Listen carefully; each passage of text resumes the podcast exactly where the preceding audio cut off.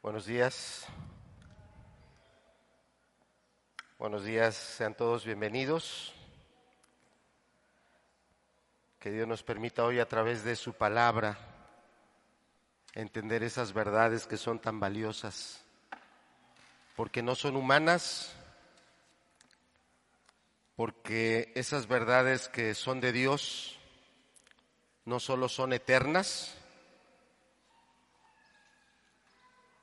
se aplican a este tiempo que tenemos, este tiempo terrenal, este tiempo que estamos viviendo acá, pero también son verdades que son espirituales y por lo cual van a ir más allá de este tiempo, de este espacio terrenal, van a ir a lo eterno.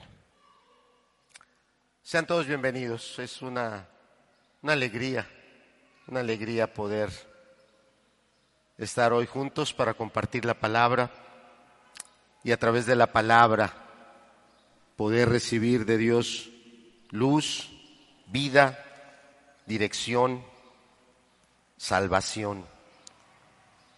Estamos en una serie de mensajes, predicaciones expositivas del Evangelio de Juan, así que si me acompañan, vamos a estar ahí en el Evangelio de Juan. Eh, el título de la capítulo 4, Evangelio de Juan capítulo 4, ahí está en las pantallas la diapositiva. El título de la, de la predicación es Alzad vuestros ojos.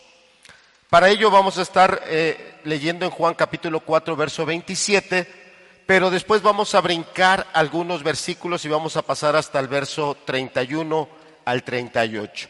Esta distribución o este tomar el, verso 27 y después pasar al verso 31 al 38 es para tener eh, un bloque de, de un momento ahí, o sea, de todo esto que está aconteciendo en Samaria, poder tener ese momento en el que el Señor Jesús eh, está hablando, e instruyendo y dirigiendo a sus discípulos. Y lo vamos a leer en varias versiones.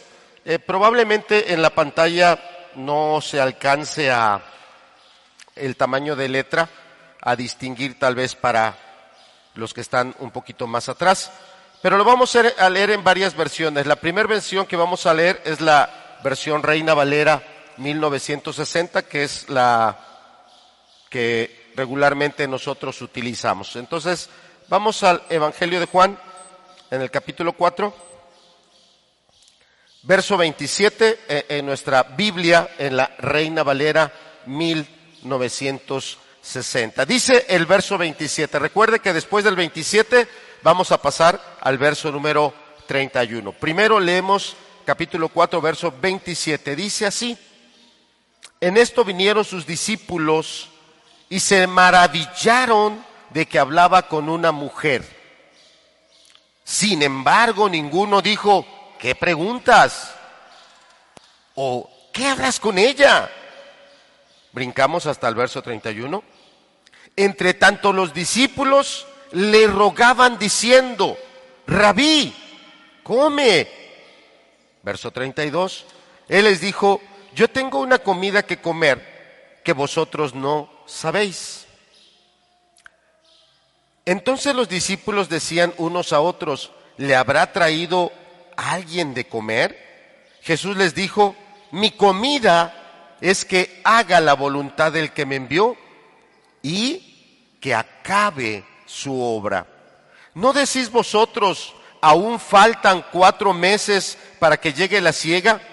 He aquí, os digo, alzad vuestros ojos y mirad los campos, porque ya están blancos para la siega.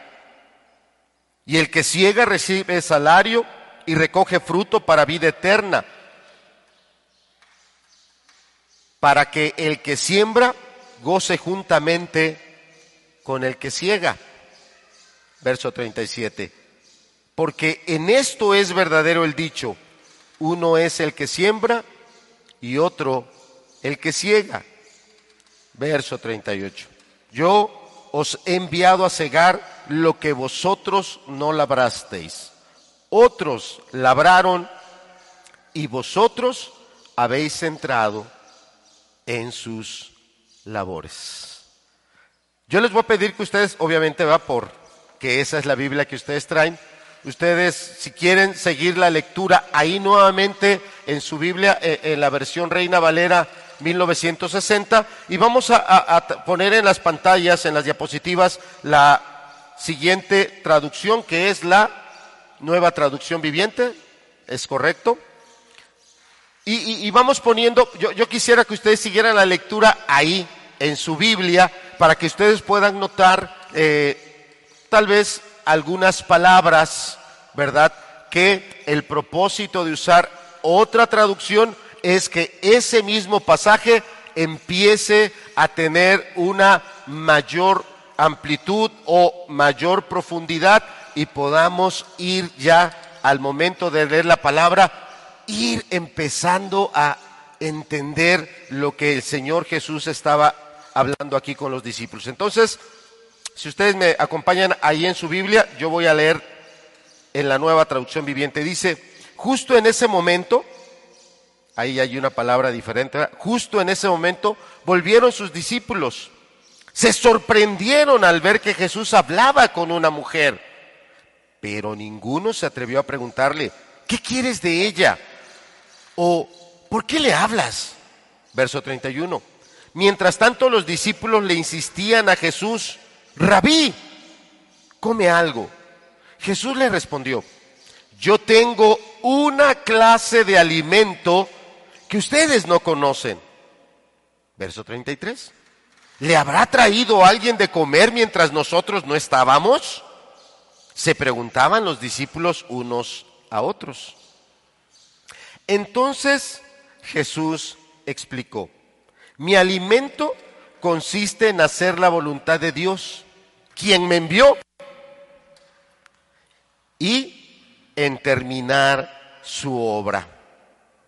Ustedes conocen el dicho, hay cuatro meses entre la siembra y la cosecha, pero yo les digo, despierten y miren a su alrededor, los campos ya están listos para la cosecha.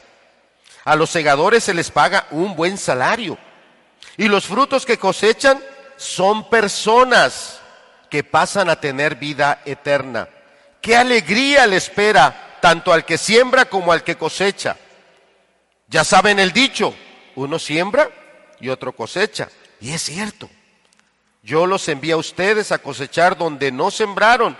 Otros ya habían hecho el trabajo y ahora ustedes les toca levantar la cosecha. Una siguiente versión, si nos pone la siguiente diapositiva, es la nueva versión internacional.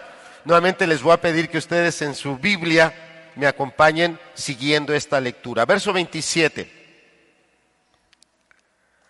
En esto llegaron sus discípulos y se sorprendieron de verlo hablando con una mujer, aunque ninguno le preguntó, ¿qué pretendes? ¿O de qué hablas con ella? Verso 31. Mientras tanto sus discípulos le insistían, rabí, come algo. Yo tengo un alimento, dice el verso 32, yo tengo un alimento que ustedes no conocen, replicó él. ¿Le habrán traído algo de comer? Comentaban entre sí los discípulos. Verso 34. Mi alimento es hacer la voluntad del que me envió y terminar su obra, les dijo Jesús. Verso 35. ¿No dicen ustedes todavía faltan cuatro meses para la cosecha? Yo les digo, abran los ojos y miren los campos sembrados. Y la cosecha, perdón, ya la cosecha está madura. Ya el segador recibe su salario y recoge el fruto para vida eterna. Ahora, tanto el sembrador como el segador se alegrarán juntos. Verso 37. Porque como dice el refrán, uno es el que siembra y otro el que cosecha. Yo los he enviado a ustedes a cosechar lo que no les costó ningún trabajo. Otros se han fatigado trabajando y ustedes han cosechado el fruto de ese trabajo. Y hay otra diapositiva más, es la Biblia de las Américas, ya no la vamos a leer, pero el haberla leído en, la versión Reina Valera 1960 y haber hecho otra lectura en otras versiones, podemos al oír o escuchar o ver que hay otras palabras diferentes, nos ayuda, nos da un poquito más profundidad, como les decía, en el pasaje. Vamos a la siguiente diapositiva, por favor. Dale clic por ahí otro más. Ahí está. Ideas principales de esto que ya acabamos de leer y no lo leímos una vez ni lo leímos dos veces. Lo leímos más veces. ¿Qué ideas me deja este pasaje? Es una pregunta a ustedes. Yo estoy anotando ahí algunas, pero puede ser que no sean las mismas que ahora que te estoy preguntando, tú puedas estar pensando, bueno, sí, e, este pasaje leímos del verso 27, capítulo 4, verso 27, y después del verso 31 al verso 38.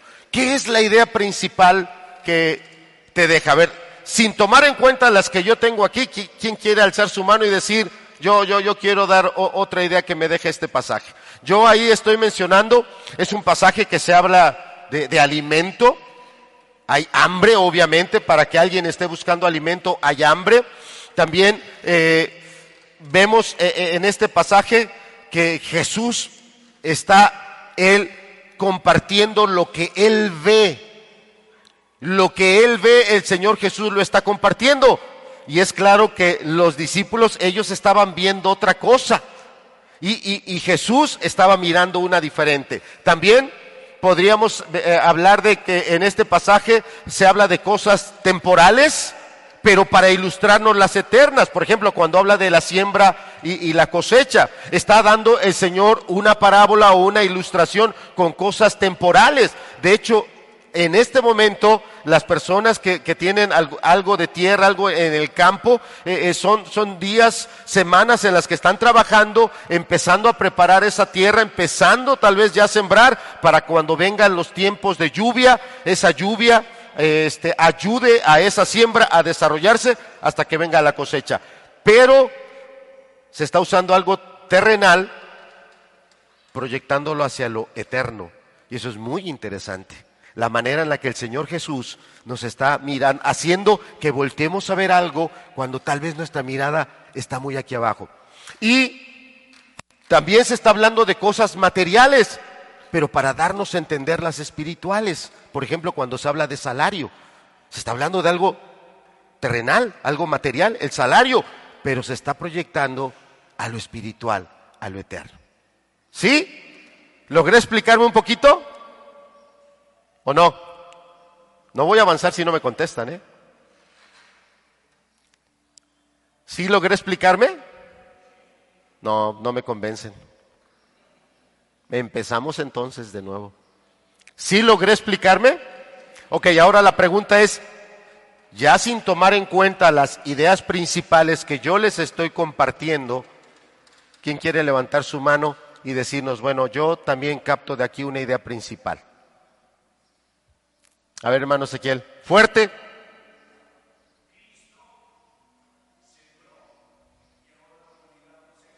Ok.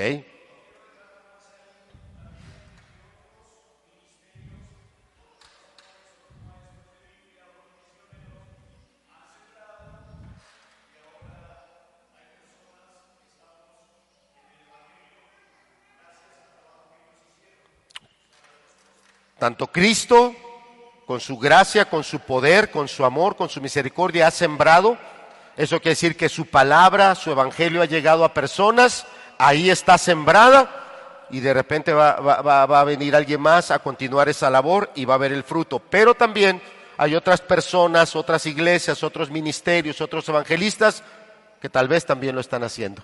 Y de igual manera vendrán otras personas o otras iglesias a completar esa obra y el Espíritu dará esa cosecha. Ahí está una idea que tiene que ver con el evangelismo. ¿Alguna otra idea principal? ¿No?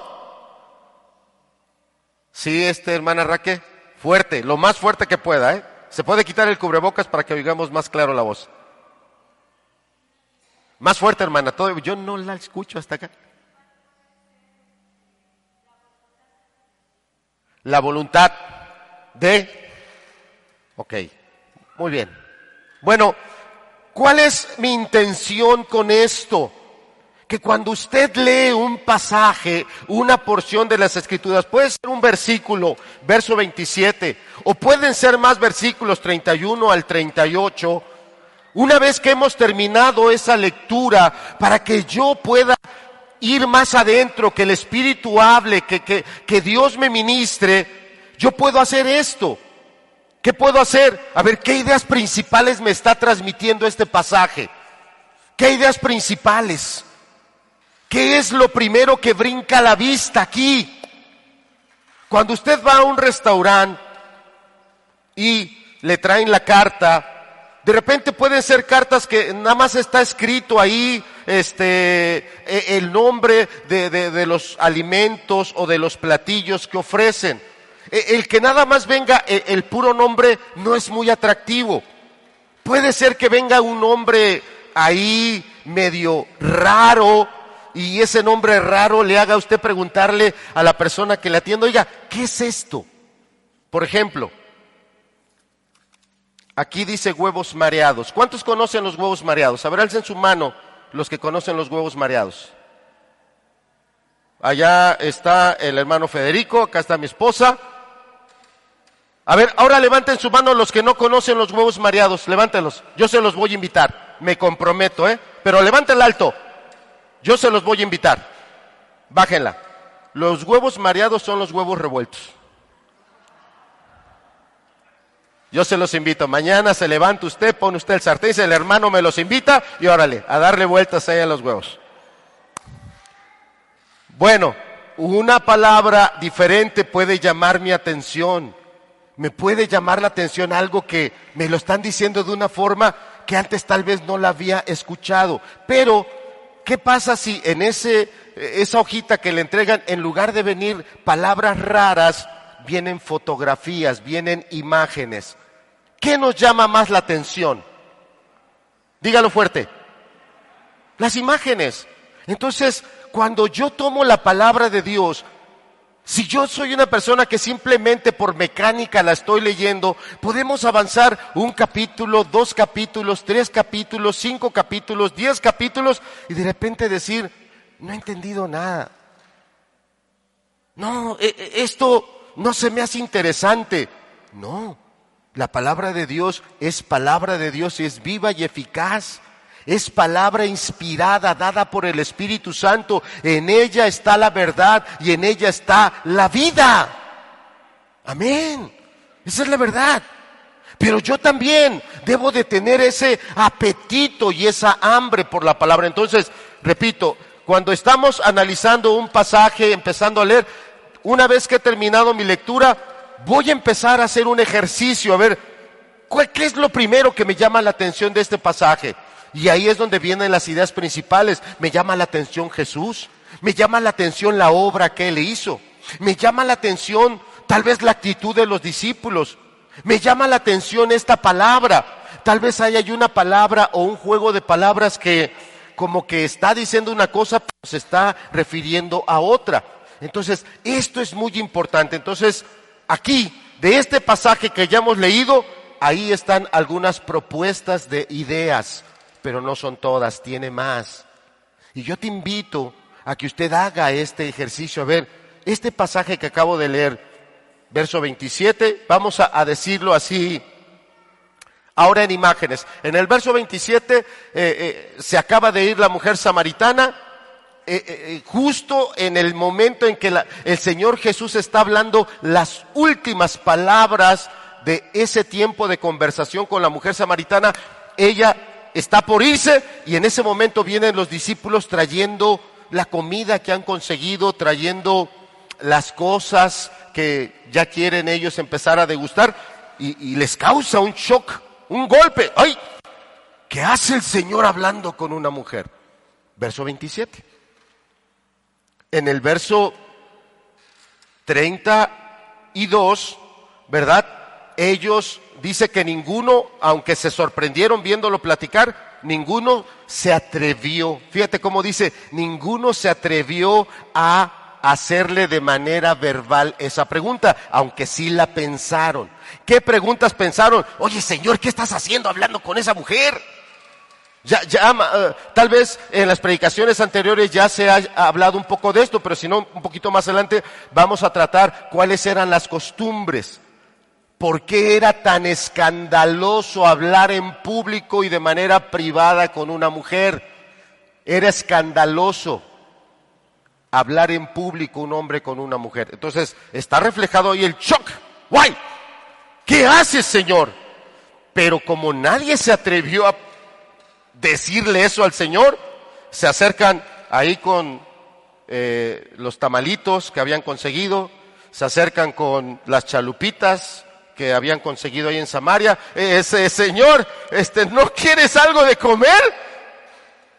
Y el Señor Jesús inmediatamente pasa a no hablar de esa comida que le estaban ofreciendo, sino hablar de una que él acababa de saborear un alimento que él acababa de consumir impresionante. Alguien diría, oye, pero si la bendecida fue la samaritana, la samaritana fue la que fue bendecida por el Señor Jesús y de tal manera dice que hasta olvidó su cubeta, olvidó su balde y arrancó a correr allá al pueblo. Oigan, oigan, vengan, vengan. Cualquiera diría que la bendecida fue nada más la samaritana.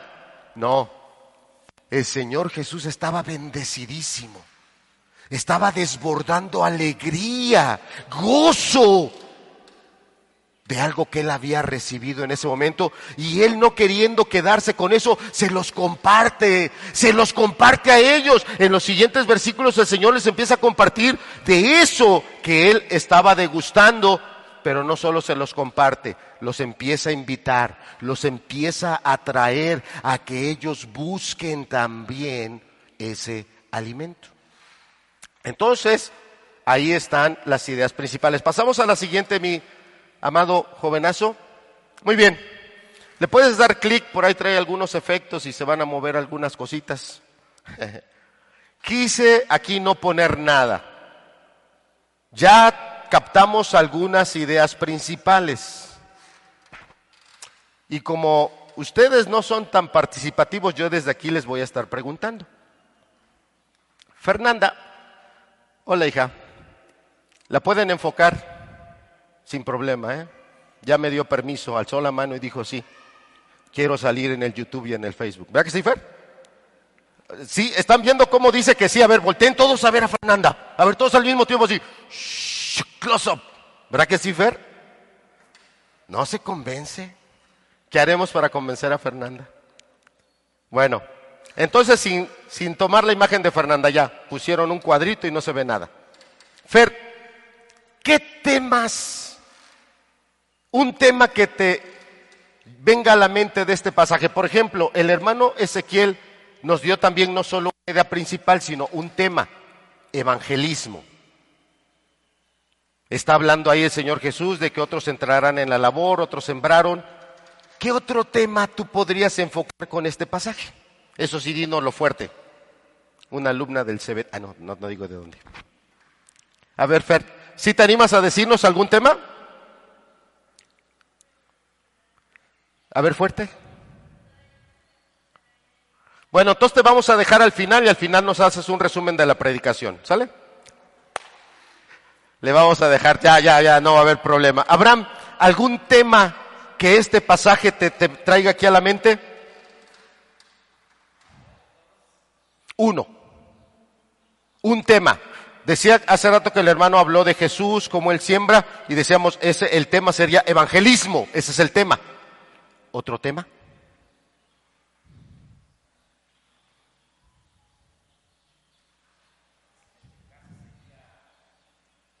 Fuerte, bien fuerte, que te oigan todos. ¿Ok? Muy bueno, otro tema podría ser, y también alguien más lo había comentado ya hace un momento, nuestra hermana Raquel, este, como una idea principal, pero esa idea también es muy fuerte aquí, lo que se habla de la voluntad, y no de Jesús, sino de quién él dijo, de Dios. Y créame que ese es un tema muy importante en este pasaje. No es el tema de mi predicación. No es el tema de mi predicación, el tema de mi predicación es el título, que levantemos nuestra mirada. Yo escogí otro tema, pero este pasaje también puede traer ese tema, ¿verdad? Eh, eh, el tema de la voluntad de Dios. Aurora, ¿algún otro tema?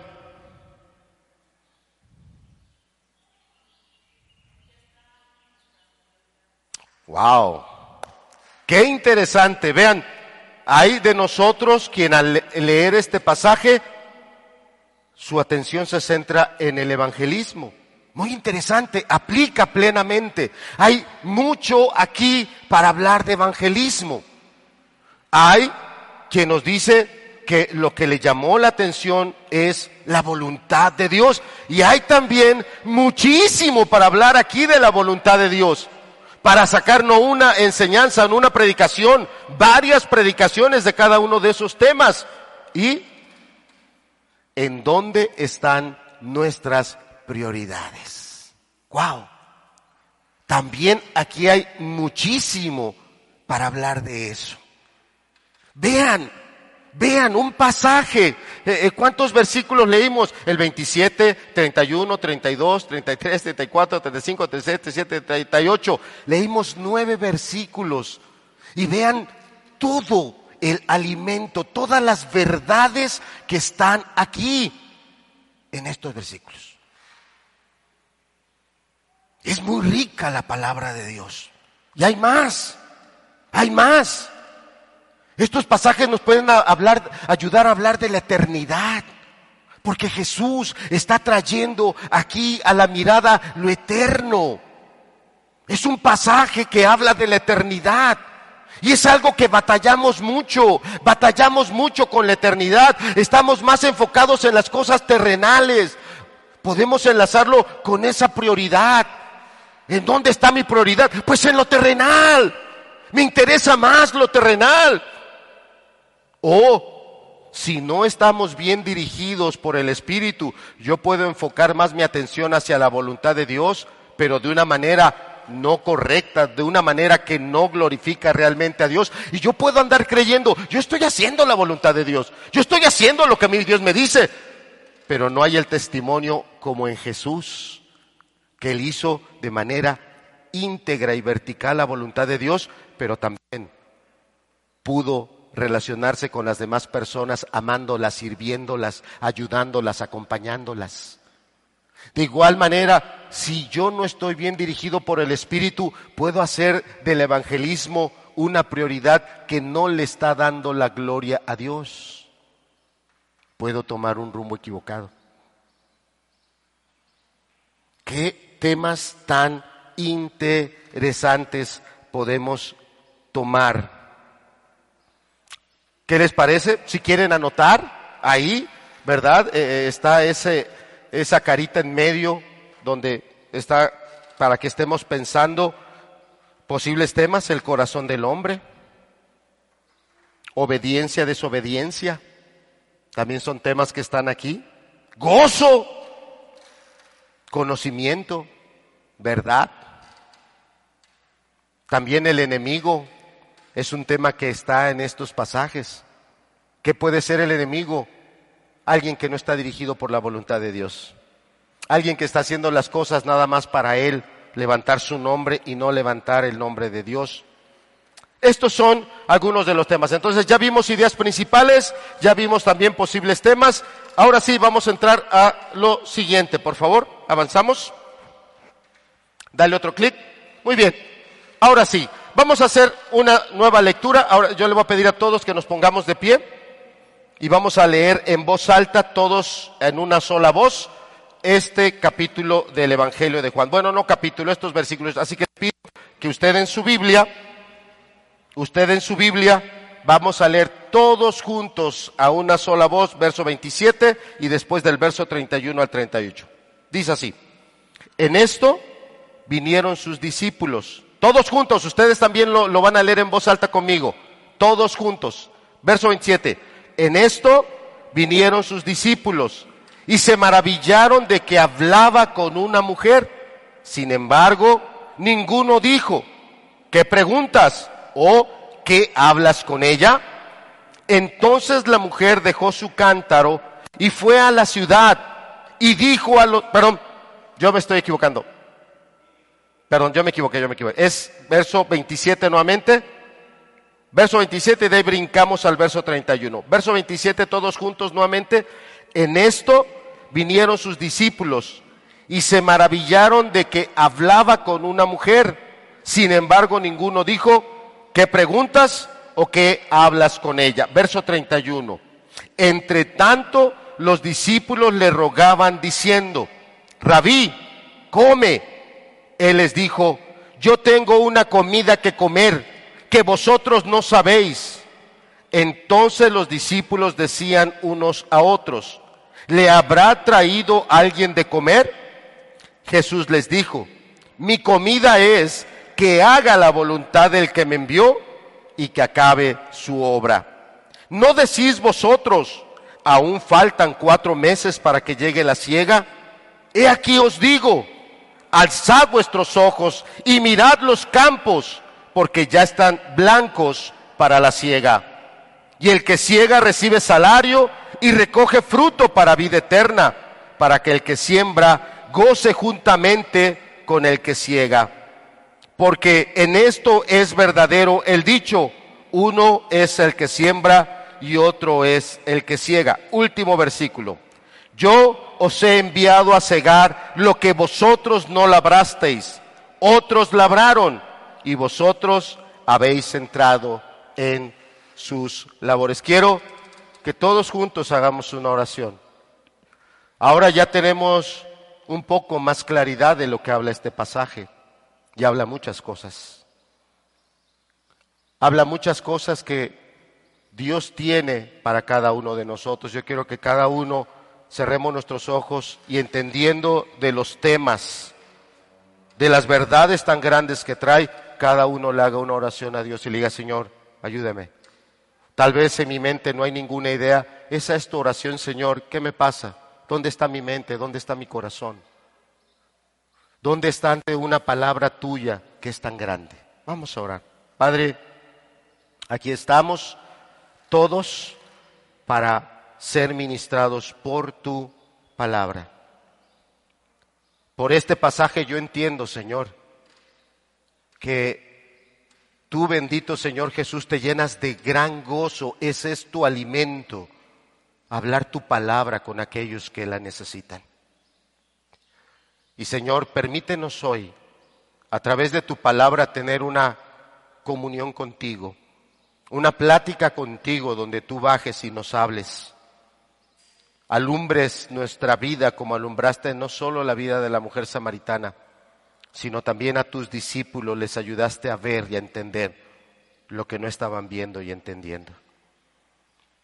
Padre, hoy este sea un alimento, no solo para nosotros, sino para ti mismo, ahí en la gloria y en el cielo donde tú estás. Que hoy te regocijes de ver a aquellos que reciben tu palabra y te reciben a ti.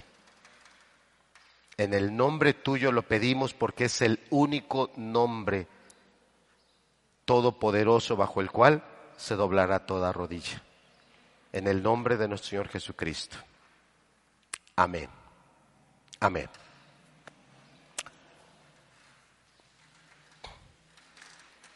Pasamos a la siguiente diapositiva donde ahora habla del apóstol Juan. Es importante esta información, ya estamos predicando ya de algún tiempecito del Evangelio de Juan, pero de repente puede ser que tal vez alguien no escuchó esas enseñanzas y no tiene bien claro algunos datos que nos ayudan a entender lo que estamos leyendo. Juan, el apóstol, es el que escribe este Evangelio, el Evangelio de Juan. Por ahí entre el año 80 o año 90 eh, de, la era cristiana. Son las fechas que los estudios o las personas que se dedican a esto ubican el tiempo en el que se escribió este Evangelio. Cuando este Evangelio se escribe, los otros apóstoles, sea el apóstol Pedro, sea el apóstol Pablo o sean los demás apóstoles, ninguno estaba vivo. Ya todos los demás apóstoles habían entregado su vida predicando el Evangelio. Es importante saber eso también. También en el, en el mismo Evangelio, Juan, el apóstol, nos dice cuál es el propósito con el cual él escribe lo que estamos leyendo. Lo que estamos leyendo tiene un doble propósito. Y el doble propósito es que cuando usted, cuando yo y cualquier otra persona lea esto, crea en Jesús. Creer en Jesús no significa nada más tener cierta confianza en Él. No, la palabra creer es una palabra muy fuerte. Habla de obediencia, habla de amor, habla de solidaridad, habla de que creo y no me suelto de Él. Es una palabra muy fuerte.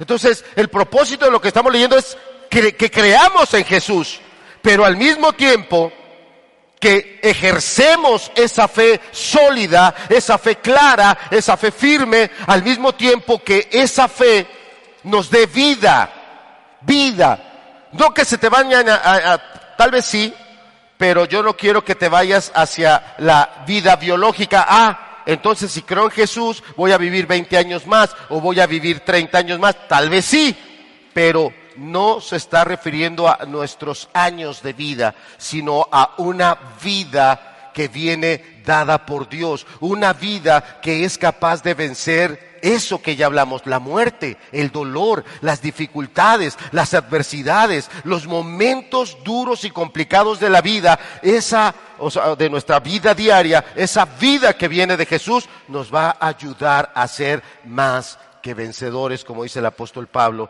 en la carta a los Romanos capítulo 8. Entonces, estos son los propósitos de Juan. Bueno, también hay otros aspectos que son importantes del Evangelio de Juan. Juan en este Evangelio habla de Jesús o presenta a Jesús como el verbo.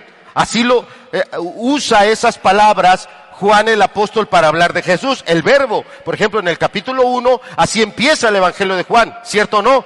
Hablando del verbo. Y está hablando de una palabra viva de una palabra verdaderamente viva. Y es que Jesús, cuando hablaba con las personas, aún con sus enemigos, les daba palabras vivas. No les daba palabras para aplastarlos, no les daba palabras para destruirlos, les daba palabras aún para darles vida en su engaño. O sea, no para que siguieran engañados, sino para que ellos vieran la verdad, vieran la luz y salieran de eso y se dirigieran hacia la vida, hacia la verdad, hacia la luz.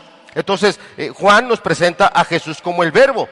También en el Evangelio de Juan se presenta a Jesús como el Mesías. O se usa una palabra que solo un nombre, se usa solo un nombre que Dios usa.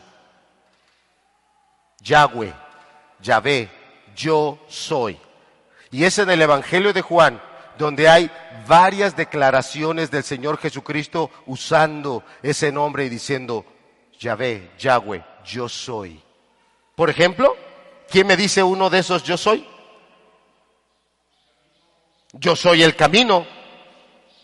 ¿Otro más? ¿Otro nombre más? Alce su mano, alto. A ver, Regis. Yo soy el pan de vida. Entonces, crea que por esas declaraciones de él los judíos lo mataron, porque los judíos nunca quisieron aceptar que Él era verdaderamente Dios. ¿Por qué no quisieron aceptarlo como Dios, como el Mesías? Porque ellos vieron que era de carne y hueso como ellos. Ellos vieran que era, era una persona humana como ellos y ellos no lo querían aceptar, o, o no es que no quisieran, nunca lo aceptaron como Mesías, lo rechazaron. Pero ahí en el Evangelio de Juan, Juan presenta a él como el Mesías o a través de estas declaraciones identificado como Dios mismo. Y otro término que también, si usted quiere anotarlo, con el cual Juan nos hace ver a Jesús, lo presenta como el Hijo de Dios.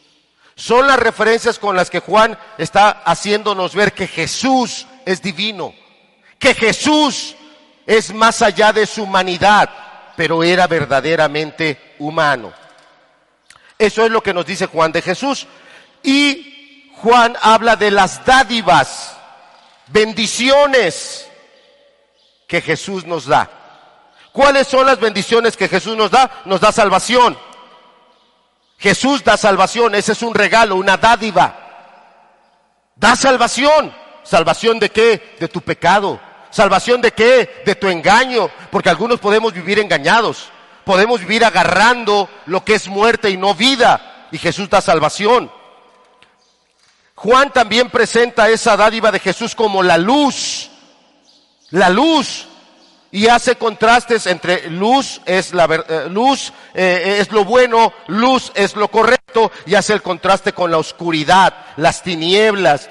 ¿Cuántos de nosotros podemos estar en tinieblas? ¿Cuántos de nosotros podemos estar dirigiendo no solo nuestra vida en las tinieblas, sino estoy dirigiendo mi matrimonio a las tinieblas, a la desgracia? Estoy dirigiendo a mi propia familia a la desgracia, de los jóvenes que están aquí, de los jóvenes, desde adolescentes jóvenes que están aquí. ¿Cuántos estarán amando más las tinieblas a pesar de todo lo que puedes saber de Jesús? Yo es una nota que, que, no pude corroborar, pero en, la semana visitaba una familia y ellos me decían que eh, había eh, una noticia aquí en Tehuacán. Y me preguntaron, usted no lo sabe porque yo soy de Tehuacán y fui a, a otro lugar a visitarlos y me dice, ¿y usted no sabe de esto? ¿Se suicidó una, una adolescente de 12 años? yo, no, no estoy enterado. Pero me pesó. Me pensó que alguien tan joven dirigiera a uno saliendo de su niñez y empezando una etapa que yo sé que es crítica, yo sé que es complicada, pero que es al final, de, o sea, principalmente es una etapa importante en toda persona. Yo lamenté mucho eso. Y eso me hizo pensar, ¿qué, qué rodeó la vida de esa niña, de esa adolescente? ¿Qué faltó? ¿Qué no hubo? Que las tinieblas la fueron envolviendo. Y pasó eso. Jesús es la luz. Jesús es la verdad, también así lo presenta Juan en su Evangelio. Entonces, gracias. Jesús es el verbo, él es el Mesías, el Hijo de Dios, así lo presenta Juan, pero también nos presenta su dádiva, salvación, luz, verdad. Todo esto está en este Evangelio. Ya leímos el pasaje, ya tenemos ideas principales, ya enfocamos ahí algunos temas. Ahora sí, cuando usted se va a sentar a comer, bueno, e, entre nosotros, y lo digo con muchísimo amor, no, no, no es para que alguien se sienta mal, entre nosotros hay quien está acostumbrado cuando va a comer a no usar tenedor, cuchara, cuchillo. No está mal. Pero ¿qué tal las tortillas? No habrá no tenedor, no, no cuchara, no cuchillo, pero ¿qué tal tortillas? Sin las tortillas no podríamos nosotros consumir nuestro alimento. Ese es el punto. Otros, sin el cuchillo, sin el tenedor o sin la cuchara no podríamos comer, ¿verdad? Bueno, esto que esta información que le acabo de proporcionar son esas herramientas para que lo que vamos a consumir del pasaje lo podamos ir tomando. Lo que se dice de Juan cuando escribió el Evangelio, lo que se dice del propósito de Juan y también lo que se dice de la forma en la que Juan presenta a Jesús como el Mesías, como el Hijo de Dios, como el Verbo y como Juan nos hace ver las dádivas que Jesús nos da. Bien, entonces ahora sí vamos aquí al capítulo 4, verso 27. Y vemos, ya leímos el pasaje, y vemos que los discípulos, pasamos a la siguiente, por favor, hermano. Ahí está Jesús es una figura central de todo este evento histórico, porque estamos hablando de un evento histórico. Esto que estamos leyendo es genuina y efectivamente pasó. Y, la figura de Jesús es central. Siguiente, por favor. Dale otro clic, ahí está. Muy bien. ¿Qué aspectos están en este pasaje? Se está presentando la doble naturaleza de Jesús. Jesús tiene una doble naturaleza. Jesús tiene dos naturalezas. Es verdaderamente humano. ¿Cómo puedo yo comprobar que Jesús es verdaderamente humano? En tu Biblia, déjanos la diapositiva ahí, por favor, este Kevin, y usted en su Biblia acompáñeme a lo que dice eh, en el capítulo 4, verso 1. Dice, cuando pues el Señor entendió que los fariseos habían oído decir, Jesús eh, hace y bautiza más discípulos que Juan, dice el verso 2, aunque Jesús no bautizaba, sino sus discípulos, ¿qué dice el verso 3 que hizo Jesús? ¿Qué hizo cuando él oyó lo que andaban diciendo los fariseos? Salió, salió de ese lugar donde estaba y se fue a otro. ¿Qué estamos viendo ahí en Jesús? Una actitud humana. Oyó, él oyó lo que andaban diciendo. Debemos entender que los fariseos eran enemigos. Se oponían a la obra que Jesús estaba haciendo. Y, no solo a la que Juan, también el Bautista, había estado haciendo, sino ahora se oponían a Jesús. Y cuando el Señor Jesús oyó lo que ellos estaban diciendo, el Señor Jesús no actuó con temeridad. Ah, que digan lo que quieran. A mí no me pueden hacer nada. El Señor Jesús nunca actuó con temeridad actuó con prudencia, no fue imprudente. Como persona actuó con prudencia. ¿Sí lo estás viendo? Y eso que está reflejando es humano. Y entonces tu mirada debe de estar hacia Jesús, hacia cómo tú de repente actúas. Puede ser que alguno de nosotros, desde los más jóvenes, desde los más niños que están aquí, estamos actuando con imprudencia. Estamos haciendo cosas que son imprudentes. Yo recuerdo hace ya algunos años, tengo un hermano que, tengo varios hermanos, pero me refiero al que es mayor que yo por dos o tres años. Eh, eh, él veía mucho eh, esas series de caricaturas de aquel tiempo donde en las caricaturas aparecían esos superhéroes que se ponían su, su capa y, se aventaban y empezaban a volar.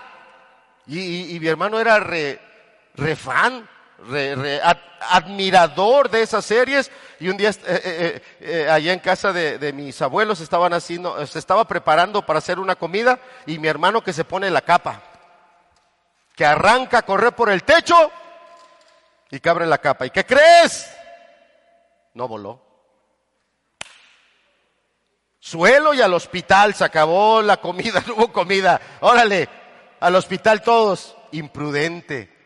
¿Cuántos de los chicos que tenemos aquí pueden estar actuando con imprudencia, agarrando objetos que son peligrosos, jugando juegos que son peligrosos, estando en lugares donde alguien le está dando indicación, oye, no te vayas a meter ahí, y de repente pega el y dice, ¡ah, ya me corté! Y todo mundo a correr, porque estamos actuando con imprudencia. El Señor Jesús no era así, era prudente. ¿Por qué? Porque tenía un cuerpo. Y él, vamos a verlo más adelante, tenía una misión o una voluntad que obedecer. Pero Jesús también se cansaba. Fíjate ahí en el verso, estamos en el capítulo 4 de aquí del Evangelio de Juan. En el verso 6 yo, solo estoy retomando algunos puntos del versículo, no estoy predicando de ellos, los hermanos ya predicaron, solo estoy mostrándote la naturaleza humana de Jesús. Dice, y estaba allí el pozo de Jacob. Entonces Jesús, ¿qué cosa? Dígalo fuerte. A ver, dígalo más fuerte. no hay niños aquí, a ver los niños, díganlo fuerte. No, no oigo la voz de los niños fuerte. Ahora sí ya los oí. Cansado. ¿Qué hizo? Se sienta ahí en el pozo. Es claro que también tenían hambre. Tenía eso. Usted no ha sido avergonzado, yo sí, varias veces. Yo tengo un intestino que es rescandaloso. Y cuando ya tengo hambre, si yo no lo digo con mi boca, lo dice mi tripa. Ya se voltean a ver, ahí se hacen un lado. Ay, nanita, ahí está el león. Nuestro cuerpo expresa esa hambre. Entonces el Señor Jesús está en un momento donde claramente se está viendo su naturaleza humana. Está cansado, tiene eh, eh, se ha sentado ahí. Y luego dice que viene una mujer. ¿Y qué le pidió el Señor Jesús a esa mujer? En el verso 7. Fíjate, dos versículos seguidos hablándonos de la naturaleza humana de Jesús. Esto es maravilloso. Esto es glorioso. Juan, el evangelista, el apóstol, nos está hablando de la naturaleza humana del Señor Jesús. Porque es importante, y sabe por qué es importante la naturaleza humana del Señor Jesús, porque para poder perdonar nuestros pecados tenía que ofrecerse un, eh, un sacrificio de un cordero sin mancha, algo de carne y hueso, es lo que quiero decir. Carne y hueso, para que el perdón de nuestros pecados pudiera ser real, tenía que ser alguien de carne y hueso. Y estamos a unos días de recordarlo. Y yo espero que ahora que realmente vengan estos días tú puedas tomar un momento y decir, Señor, yo sé que eh, en un tiempo como este tú diste tu vida por mí, fuiste verdadero hombre, verdadera carne. Esos clavos verdaderamente te lastimaron. Esa corona verdaderamente te dolió, porque era carne como tú y como yo. Ve a Juan mostrándonos cómo se cansaba y no era un hombre débil. Sabemos el oficio que desde su niñez eh, eh, el Señor Jesús ejerció. Era carpintero, era un hombre robusto. En aquellos tiempos el medio de transporte para la gente como él, que era gente humilde, era caminar, caminar. Ni siquiera tenían un burrito, un caballo, era caminar, caminar. Era un hombre robusto, y aún con toda su fuerza estuvo cansado del camino, se sentó, tenía hambre, los discípulos salen a buscar alimento, él se queda solo. Es el momento cuando viene la samaritana y él con genuina sed le dice, dame agua, dame de beber. Entonces estos pasajes nos están mostrando esa naturaleza humana.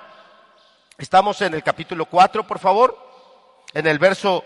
Eh, 31, fíjate cómo ahí los discípulos eh, les le están rogando, le están rogando al Señor. ¿Qué cosa le están rogando? Eh, hace varios años Dios me permitió visitar Argentina, les he compartido en reiteradas ocasiones, y nosotros los mexicanos somos muy rogones para invitarle a alguien a comer. Oye, ¿no quieres un cafecito? No, ándale, tómate un cafecito, no, ándale, mira, ya está preparado, ándale, te lo sirvo, no, ahí tengo un pancito redondo, ah, bueno, sí.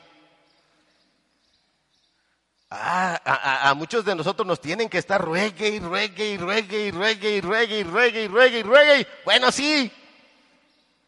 Entonces, conocen cómo somos los mexicanos. Entonces el hermano que invitó me dijo, mira, en Argentina no son así ahí te van a decir una vez. Y si tú dices no, pues levantan todo y a lo que sigue y tú te vas a quedar como el chinito. ¿Cómo se quedó el chinito? Milando. Y de veras que sí, ¿eh? ahí, no te ruegan. Ahí llega, hermano, ¿quiere usted comer algo? Y lo tienes que pensar. ¿Sí o no? Por si digo que no, no me lo van a volver a decir. Bueno, vemos a estos discípulos rogándole al Señor Jesús. Fíjate el verso 31. Entre tanto, o sea, en el momento en que la samaritana se va y el Señor ya se desocupa, dice, en ese momento los discípulos, ¿qué dice que hacían? Le rogaban, le insistían. Yo, yo, me imagino, o sea, los discípulos llegando con la comida calientita, y, a lo mejor destapando ahí eh, eh, eh, el trapito, la servilleta, diciendo, ándale maestro, mira, está recalientito, mira, esto lo fuimos a traer hasta allá, pero mira, huele, huele. Ay, no, maestro, ya de una vez, ahorita, que no se enfríe. Y ahí estaban los discípulos rogando y rogando, y el Señor Jesús estaba con un gozo, estaba con de veras una satisfacción espiritual. ¿Por qué? Porque cuando el Señor Jesús trata con cada persona, no lo hace de manera mecánica. O sea, cuando el Señor Jesús está tratando contigo como niño, o cuando el Señor Jesús está tratando con usted como persona adulta, no lo hace por mecánica, no lo hace simplemente por un obligado compromiso. Lo hace con un profundo amor, lo hace con un profundo interés y amor profundo, interés profundo y tomando en cuenta el testimonio de la samaritana, cuando Jesús habla con nosotros, Jesús no habla con un desconocido. Tomando el testimonio de la samaritana, cuando Jesús habla contigo, Jesús no está hablando con un desconocido, Jesús te conoce plenamente. Por eso le dijo a la samaritana, ve, llama a tu marido. ¿Y tenía marido? No. Y ella, no, no tengo, pero vivía con alguien vivía en, una unión libre. Y el Señor Jesús le dijo, bien has dicho, porque cinco matrimonios has tenido, los cinco han fracasado y con el que ahora vives no te has casado. Ese testimonio te dice que cuando Jesús te está hablando, Jesús no le está hablando a un desconocido, Jesús te conoce. ¿Sabes cuántas veces he escuchado este testimonio? ¿Qué testimonio? Te lo voy a decir. Eh, eh, hace tiempo un varón llegó, se sentó a escuchar la predicación, se estaba redarguyendo acerca del pecado. Y ya después cuando yo lo fui a visitar a su casa me decía, alguien fue con el pastor y le dijo mi vida. A alguien fue de chismoso y le dijo al pastor, mira, esta persona anda en esto, en esto, en esto y en esto. Y el pastor desde allá, ándale, ándale, ándale, ándale. Dice, no, si yo ya nada más quería agarrar la silla, dice, quería yo ir delante del pastor y ahora a ver quién te está diciendo a ti las cosas. Qué bueno que no lo hizo. Se agradece a Dios. Pero ¿cuántos tenemos ese testimonio?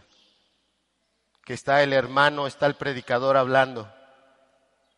Y tú piensas, ¿quién le dijo mi vida? ¿Quién le dijo que yo ayer me peleé? ¿Quién le dijo que yo ayer intenté estas cosas? ¿Quién le dijo que yo también anduve haciendo esto y lo otro? Nadie. Nadie. ¿Sabes por qué? Porque cuando Jesús habla con alguien, nunca habla con una persona desconocida. Cuando Jesús te habla, está hablando con alguien que Él conoce muy bien. Y te está diciendo las palabras que tú necesitas oír y así como se las dijo a la samaritana, ahora le empezó él a hablar a los discípulos y darle esas palabras. Y aquí pasamos a este otro aspecto, el divino, ¿verdad? ¿Qué, ¿Qué, vemos en este pasaje que nos hace ver que Jesús es divino, que es omnisciente, es un atributo de Dios? Omnisciente es que el todo qué? Él todo lo sabe. Él todo lo sabe. Él no inventa nada, ¿eh? Porque alguien se puede decir ese dicho, ah, tú lo que no sabes.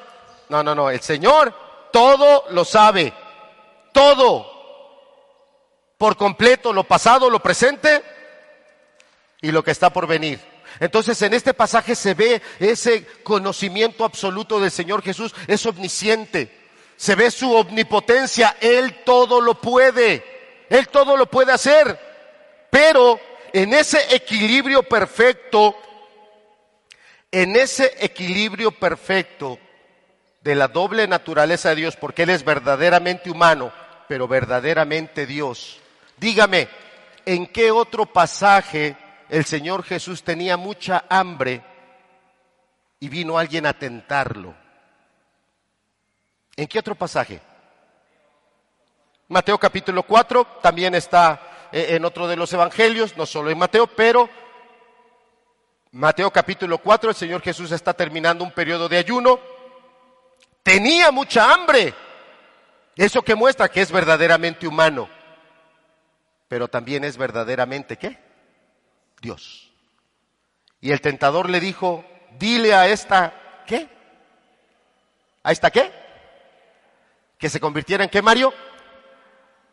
Ya te reconocí A ver, Mario, ¿qué quería el tentador que Jesús convirtiera la piedra?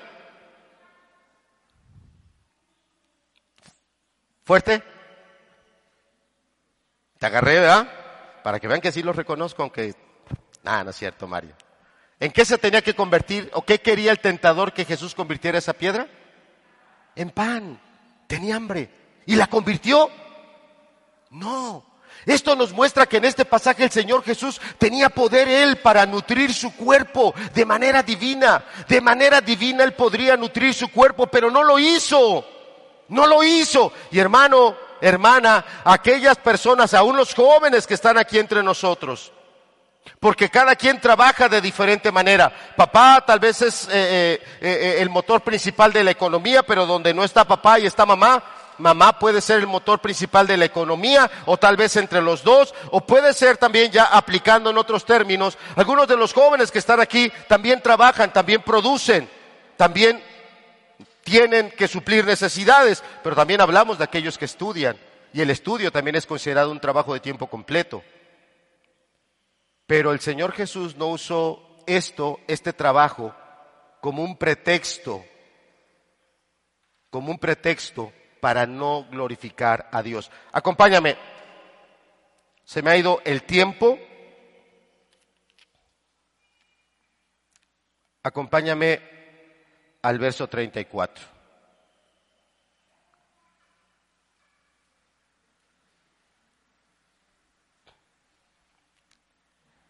Dice, Jesús les dijo, mi comida es que haga la voluntad de qué? Del que me envió. Y que acabe su obra. Esto, pasajes como este muestran una sumisión total de Jesús al Padre. Y esto es muy interesante. Dentro de la teología este es un aspecto de, de mucho interés, de mucho estudio. ¿Por qué? Porque claramente aquí tenemos el pasaje que estamos analizando hoy. Y el pasaje que estamos analizando hoy claramente nos muestra que Jesús es Dios. Amén. De hecho, en el verso 25, cuando la mujer le dice, es que en nuestra religión, en nuestra religión se dice que ha de venir un Mesías, el Señor Jesús se presenta ante una mujer y claramente le dice, yo soy el Mesías plenamente se presenta como el Mesías. Fue algo que no pasó con mucha gente. Con ciertas personas el Señor Jesús, Él decidió y abiertamente les dice, yo soy el Mesías, yo soy el que habla contigo. Entonces, vemos por el pasaje que Jesús es Dios, pero veamos cómo siendo Él igual a Dios, dentro de esa deidad que está formada por tres personas, el Padre, el Hijo y el Espíritu, ¿verdad? Es lo que se dice la Trinidad, aunque no hay ningún solo pasaje en la Biblia que diga esa palabra. Pero es cierto, son tres personas en una sola. Y vemos cómo Jesús, aun siendo igual a Dios, se sometía a su Padre. Siendo igual que Él, y eso tenemos que entenderlos muchos de nosotros. Si, si vamos a la última diapositiva, por favor, porque necesito ya terminar. Seguimos, seguimos hasta la última, por favor. Faltan algunos puntos, pero el tiempo ha avanzado. Ahí está una pregunta, pero yo, yo quisiera que esa pregunta tú la cambiaras. Y en lugar de preguntar qué vemos, que nos preguntemos, ¿qué entiendo yo? Porque veo en un pasaje que Jesús es Dios. Jesús es Dios mismo. Tiene el poder de Dios, tiene toda la sabiduría de Dios.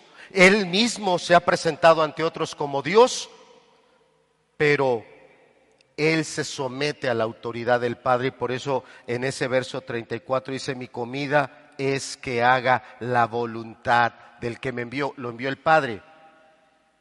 ¿Cuántos de nosotros, como hijos, hablo a los jóvenes, a los niños que están aquí,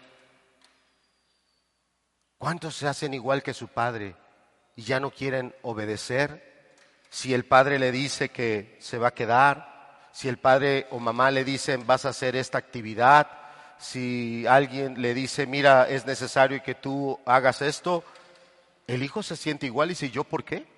¿Y yo por qué? No, yo ya no. Ahora que lo haga otro. Jesús teniendo todo el poder, siendo idéntico a Dios, se sometió a la voluntad del Padre. Él, él, humanamente tenía hambre y no es que Jesús se la pasara todo el tiempo sin comer y en ayuno, no, él comía. Los pasajes lo dicen claramente, él comía. Él se alimentaba, él dormía, él tomaba agua. Era humano y alimentaba su naturaleza humana. Y lo hacía también por aquellos otros que estaban con él. Incluso hay un pasaje donde se ve el cuidado del Señor Jesús con sus apóstoles, porque dice que tenían tanta actividad que ni siquiera tenían tiempo para comer. Y él buscaba que tuvieran esos tiempos y esos momentos joven, niño, niña, ¿qué aprendemos hoy de Jesús? Aprendemos cómo Él respetaba a su Padre en esa autoridad, se sometía a su voluntad y lo hacía con una forma para que el Padre se sintiera alegre. Pues y hasta acabar su obra, hasta hacerlo bien. Pero pasemos de los niños a los jóvenes. ¿Cuántos jóvenes porque ya son mayores de edad? Porque ya ganan, X cantidad de dinero, voltean a su padre, ¿por qué te voy a obedecer a ti? ¿Por qué voy a hacer esto? ¿Por qué voy a hacer el otro? No. Qué triste. Porque no estás viendo cómo te están envolviendo las tinieblas en tu egoísmo, en tu vanidad, en tu locura. Porque Cristo, siendo verdadero Dios, se sometía a la voluntad de su Padre. Y Cristo no vino a la tierra de vacaciones, no vino a la tierra de paseo, no que no la disfrutara. Humanamente lo hizo, pero nunca dejó que eso lo gobernara. Él vino aquí a predicarnos el Evangelio, a llevarnos a la salvación. Y cuando él vio esa, esa mujer necesitada, esa fue su comida. Y mira, acabó lleno, satisfecho. Él dijo, acabo de comer una gloriosa comida. Pero ¿cuántos de nosotros nuestra comida es el trabajo? Y sobre texto del trabajo, no leo mi Biblia, no oro, no estoy con mi familia, con mi esposa, con mis hijos. Y cuando alguien me llega a hacer una observación, oye, pues es que ya no convives con nosotros, cuando alguien llega a hacer una observación, vienen palabras groseras y ásperas. Tengo que mantenerte, ¿no? Tengo que pagar las cosas, ¿no? ¿Quién lo va a hacer? ¿Fueron las palabras groseras que salieron de Jesús? No. Acá había cosas que los discípulos no estaban entendiendo. Ellos tal vez te representan a ti. Ellos estaban aferrados a lo material. Hay que comer. Hay que pasar un buen momento. Hay que hacer esto. Y el Señor Jesús hablando a ellos, a tus ojos de lo terrenal. Alza tus ojos.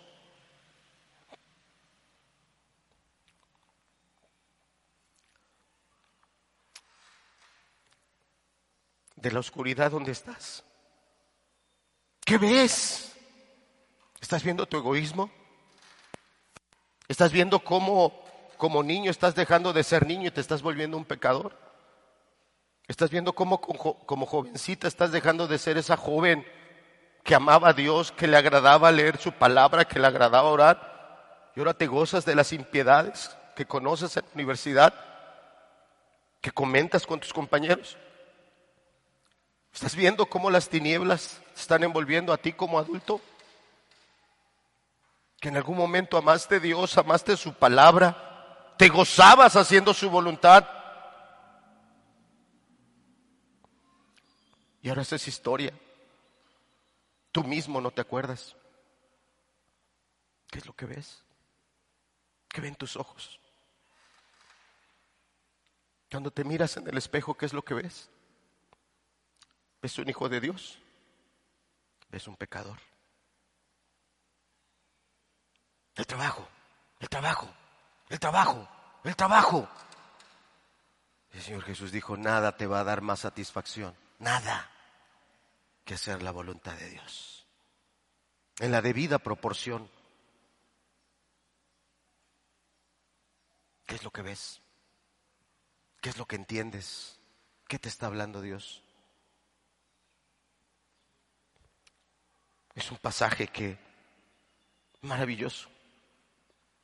Yo me deleitaría mucho hablando de la noble, doble naturaleza de Cristo. Pero su sencillez fue tan sencillo para hablar con la mujer, tan sensible con ella, una mujer tan pecadora, una mujer tan, tan engañada, tan religiosa, y él fue tan sencillo, tan amable. ¿Por qué se sorprendieron los discípulos? Porque según la... No, no, eso no está en la Biblia, fueron tradiciones que había en ese tiempo. La tradición de ese tiempo, el pensamiento que había, es que era vergonzoso que públicamente el esposo platicara con la esposa. Estamos hablando del siglo primero. Estamos hablando del siglo primero, ni el siglo primero, estamos hablando de algo que estamos hablando del año 30, si queremos ponerle una fecha. ¿Y cuántos quieren vivir así todavía? Tal vez tú que estás ahí sentado, te identificas con la gente del siglo primero. Tú no estás en el siglo primero, estás en el siglo veintiuno. Y algunos quieren tratar así a la esposa, no le quieren hablar, no la quieren instruir, no la quieren ayudar. Van en la calle y no son amables, no son amorosos. Están en la casa y tampoco lo eres. En aquellos tiempos a la mujer se le tenía así. No, no, no. Es vergonzoso que tú con tu esposa estés hablando en la calle. No pierdas el tiempo. Por eso los mismos discípulos cuando llegaron, dice, en esto vinieron sus discípulos y se maravillaron, se maravillaron de que hablaba mujer. Y las preguntas eran, ¿qué haces hablando con ella? Cuando el Señor Jesús, dicen algunos comentaristas, cuando el Señor Jesús le dijo, alzad los ojos, muchos dicen que era el momento en el que aquella mujer venía al frente de todo un pueblo que salió a escuchar a Jesús. Lo que ellos menospreciaron, lo que ellos no hubieran hecho, ellos no hubieran hablado con la mujer, pero el Señor Jesús le dedicó el tiempo suficiente. Cuando el Señor Jesús le dijo, levanta tus ojos y mira. Y los discípulos voltearon ya había otra multitud que estaba ahí al lado de Jesús diciéndole, háblanos. Porque acabamos de ver a la mujer más pecadora de todo el pueblo, a la mujer más perdida de toda la comunidad. La acabamos de ver cambiada por las palabras que tú le dijiste. Queremos oírte. ¿Esa es la comida que vamos a comer al rato en casa? Al rato que nos sentemos, esa es la comida que vamos a tener. El gozo de estar con personas que amamos, que nos aman, que juntos vamos caminando y nos vamos edificando. Ese va a ser el deleite en el que vamos a estar en esa coinonía. Porque el Señor Jesús había tenido un banquete espiritual hablando con la samaritana estaba terminando un banquete con sus discípulos hablándoles de lo eterno, de realmente ser esforzados para entrar en estas labores y para ser esforzados primero tenemos que conocer la voluntad de Dios, meternos a la palabra, crecer en la palabra, porque de otra manera no podemos conocer la voluntad de Dios. Estaba terminando un segundo banquete y ¿qué crees? Venía el postre. Un postre que duró. ¿Cuántos días se quedó en Samaria, hermano Ezequiel? ¿Alguien sabe cuántos días se quedó en Samaria? No fueron horas, fueron días. Dejémoslo así. ¿Cuántos? ¿Dos días? Imagínate el postre espiritual. Estar predicando el Evangelio a gente que le dijo, háblanos, queremos oírte. Qué hermoso es cuando nos sentamos en esa mesa y comemos eso.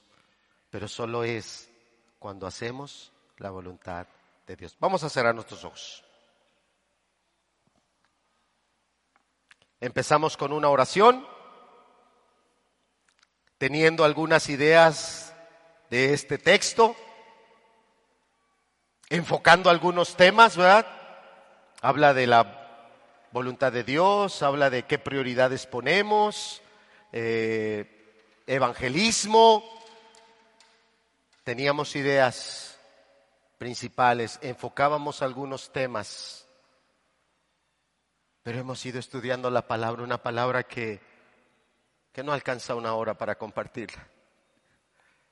A mí me da a veces un poco de tristeza mi incapacidad para poder transmitir todo lo que yo quisiera. Pero me gozo con Dios que la obra no es mía, sino es de Él.